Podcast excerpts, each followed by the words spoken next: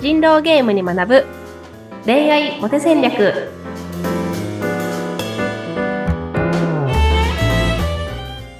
皆さんこんにちは恋愛コンサルタントの渡辺優香とインタビューを務めますズッピーことズッシー秀嗣です。ゆいかさん今週もよろしくお願いいたします。よろしくお願いしますはい。もうあの考えてみればこの番組スタートして今日39回目なんですね。ゆいかさんすごい すごいね。あすの続いてますし、いろいろと、はいえ教わってまいりました。ありがとうございます。うん。あのタイトルが人狼ゲームに学ぶ恋愛モテ戦略ということで、はいはい。番組を聞いてらっしゃる。こんなニッチなね まあピンポイントですよね、結構ね。ピンポイントなテーマでねはい。もう中にはもう、もう恋愛が成就して番組を卒業したぞっていう方も、もしかしたらいるかもしれませんけども、そうですねそれは嬉しい限りですね。そうですね。もうこの番組があれば、私のコンサルいらないんじゃないかっていうぐらいまでね、あの喋り倒していきたいと思いますので、はいわかりました。今日も意気込みが感じられますけれども、はい。あの、今日ね、いただいた、まあ、テーマなんですけども、頭が悪い人の戦い方どうしようっていうテーマいただいています。ゆいか先生、教えてください。どうやって戦いましょうか？はいねまあ頭が悪いってちょっとその偏見的な言い方もね、含んでしまっているので、まずその実際どうだこうだはね、あの、わわからないってとこももあるんですけど、はいはい。うん。まあちょっと論理的な思考が苦手だなとか、うん。その言語化が苦手だなみたいな人は、まあ、結構いるんですよね。うん。確かにそうですよね。うん。うんうん。だから人狼ゲームでも、その、自分の思ったことを上手に言うとか、はい。その、誰かのやったことを言語化して要素を伝えるみたいなことが、まあ、どうしても苦手っていう人が、まあ、いますと。うん。確かにそうですよ。うんそんなみんながね、あの、一流なえ営業マンじゃないですから、そんな素敵なトークとかできないですよね。そうそうそう。で、まあでもこれって、なんだろう、まあ、多かれ少なかれみんなある話で、自分の思ってることをうまく言語化できないなとか、はい。なんか自分の言いたいことがまとまらないなっていうのは、うん。あの、すごくよくあることじゃないですか。多分全員ある、多かれ少なかれ。はい。確かに全員持ってますね。うん。そうなんです。じゃあそういう時にどうしたらいいのっていう話なんですけど、はい。あの、頑張る方向性と諦める方向性と両方大事だと思って。おお、両極端。確かにそうだよね。その、どっちのメーターをどっちに振るかで、この今の自分が決まっていくわけですもんね。そうそうそう。じゃあ頑張る方向性でいくと、じゃあうん自分が、まずその何をインプットしたのか、その場で何が起きたのかっていうことを、あの、メモしていくことってすごく大事で、書き留める。うん。そうそうそうそう。なんか、はい。じゃあ例えば暗算してくださいって言われても、うん。でそのたそれが単純な足し算だったとしても、うんなんか1たす2たす3たす4たす5とか言われたらもうちょっとよくわかんないじゃないですか。まあまあなんか今の並びなら覚えられるけどっていう話ですよね。そうそう。でもこれってか言われた通り紙に書き出していけばそこからそれを見ながら解くことって全然できると思うんですよね。うん。なるほどね。うんなのでその何が起こったかみたいなものをちゃんとか書き出すっていうことをするだけで、まあ、すごく、あのし思考がまとまりやすくなるっていうのが、うん。まあ、一つうん。うん。書き留める。でうん。そう書き留めるっていうことですね。はい、で2つ目にあの途中まで行ってみるみたいなのもすごく大事で途中まで行ってみる。うん。そうそうなんか例えば話すことがまとまってなかったとしてもうん。なんかもし仮にでそのもし仮にを言ってる間に思いついたりすることってあってうん。はい。なので そのなんかこういう話がしたいなって思思っているぼんやり思っていることの最初のワードもし仮にとか、まあ、僕が思ったのはとかなんかちょっとそのその言葉を言いながら考えるっていうような、あのうん癖をつけるっていうことをちょっとゆっくり喋るっていうのを普段から意識して、うん最初の一言を言ってからちょっと間が空いてから喋るのでもう全然良かったりするのでうん。なんか完全にまとめてから喋ろうっていうだけではなくて、あのちょっと言ってみるってことでも結構改善できるケースがまあ多いですよとか。ああ、なるほどね。そうだよね。ちょっとあの、自分に着地点がないと、こう、会話を切り出すのが、ちょっと、苦手かなっていうか、やりにくいなと思ってても、話しながら、こう、流れの中で着地点を見つけていってもいいってそう。感じですね。そうそうそう。そう。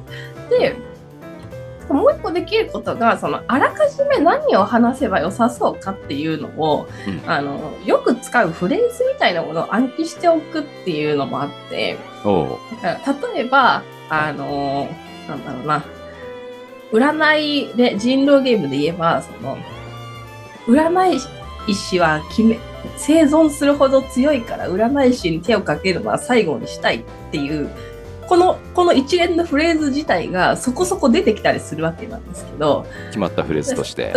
そうそうそうそう。で、あ、そういう考えの人が一定数いるんだなみたいな言葉を、あの、事前に知っておくことで、それを自分が言えばよかったりする。そのななんかゼロから生み出そうとするのではなくて、はいはい。言葉を、なんかこういう言葉が大体みんなデートに誘うとき使うんだなみたいな。うん。言葉のフレーズを先に用意しておけば、そこから選んで出すっていう感覚になるので、だいぶハードル下がるんですよね。なるほど。だから、うんうん、なんかカラオケ好きならカラオケ行こうよとか、うん。なんか俺カラオケめちゃめちゃ行きたい、ついてきてくれないとか、うん。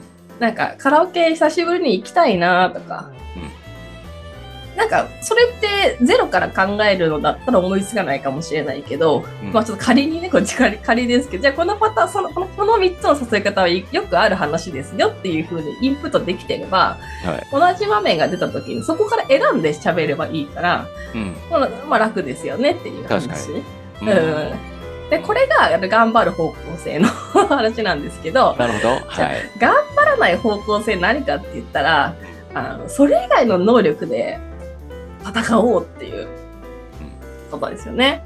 どうしよで頭が良くないんだとしたら、だから、あの、外見で戦おうとか、お金の力で戦おうとう。か、ああ、そうかそか。うん。スペックで戦おうとか、うなんかその、で、人間性で戦おうとか、そのうん。場所を変えて、もうニッチ戦略でいこうとか、おうあの、なんかそうやって他の武器で補えないかなっていうことを考えていくっていう話になると思うんですけど、うん。だから例えば、まあ僕はあんまり頭が良くないです。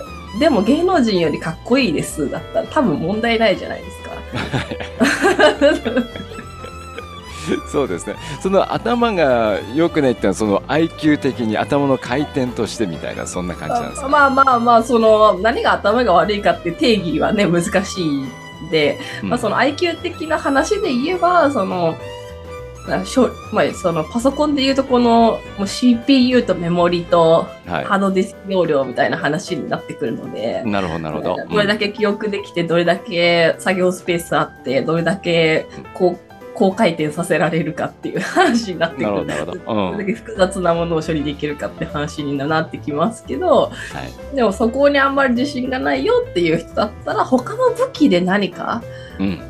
だ出せないかっていうのを考え、同時に絶対考えていった方がよくて、はいなんか。これはまあ、多かれ少なかれみんな頭が悪いわけだから、うん そのだから他の武器がないかっていうのは同時ね絶対考えていった方がいいですよね。なるほどね。あの、他の武器として考えられるのが、まあ、例えば、容姿であるとか、うんうんううんん学歴であるとか、うんうんうんうん。あとは、まあ、年収とか、うんうんうんそういう部分ですかね。まだないかなと思って今考えてたんですけど、勝負できるとそうでころ。すね。だってそのなんかそのんマンチェスター戦略ってみたいなご存知ですか？あわかります。あの、うんうんうんうんうんあの、1対多数でね、あの、対戦するんじゃなくて、1対1でこう向かっていくみたいな。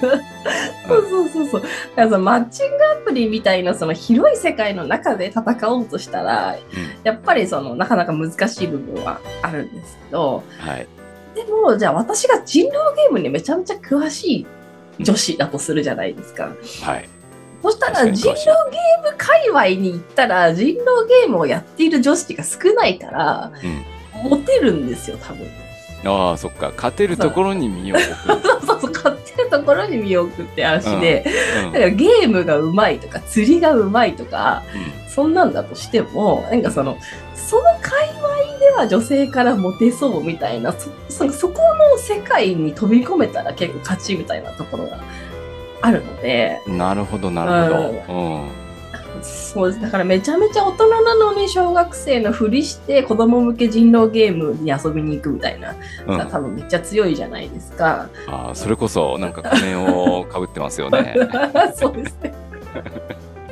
嫌がらせかみたいな、ね、話ですけど、うんそうやってなんか自分の得意なことが活かせそうな場所を探すとか、うんそれを評価してくれそうな相手にターゲットを絞っていいねを送るとか、お見合い申し込むとか、うんまあ、そういうのはすごくあると思いますね。うん。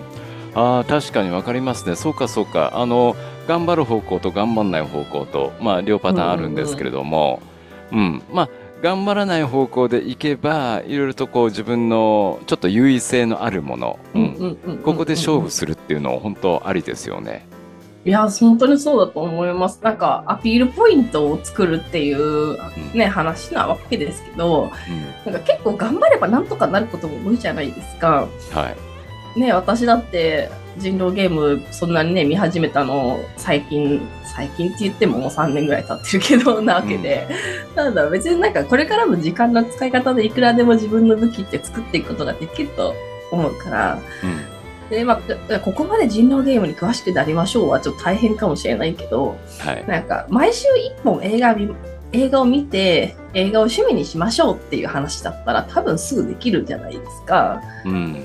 うん、なんかそんな感じでちょちょっとちょっとでいいからそのアピールできそうな要素を身につける。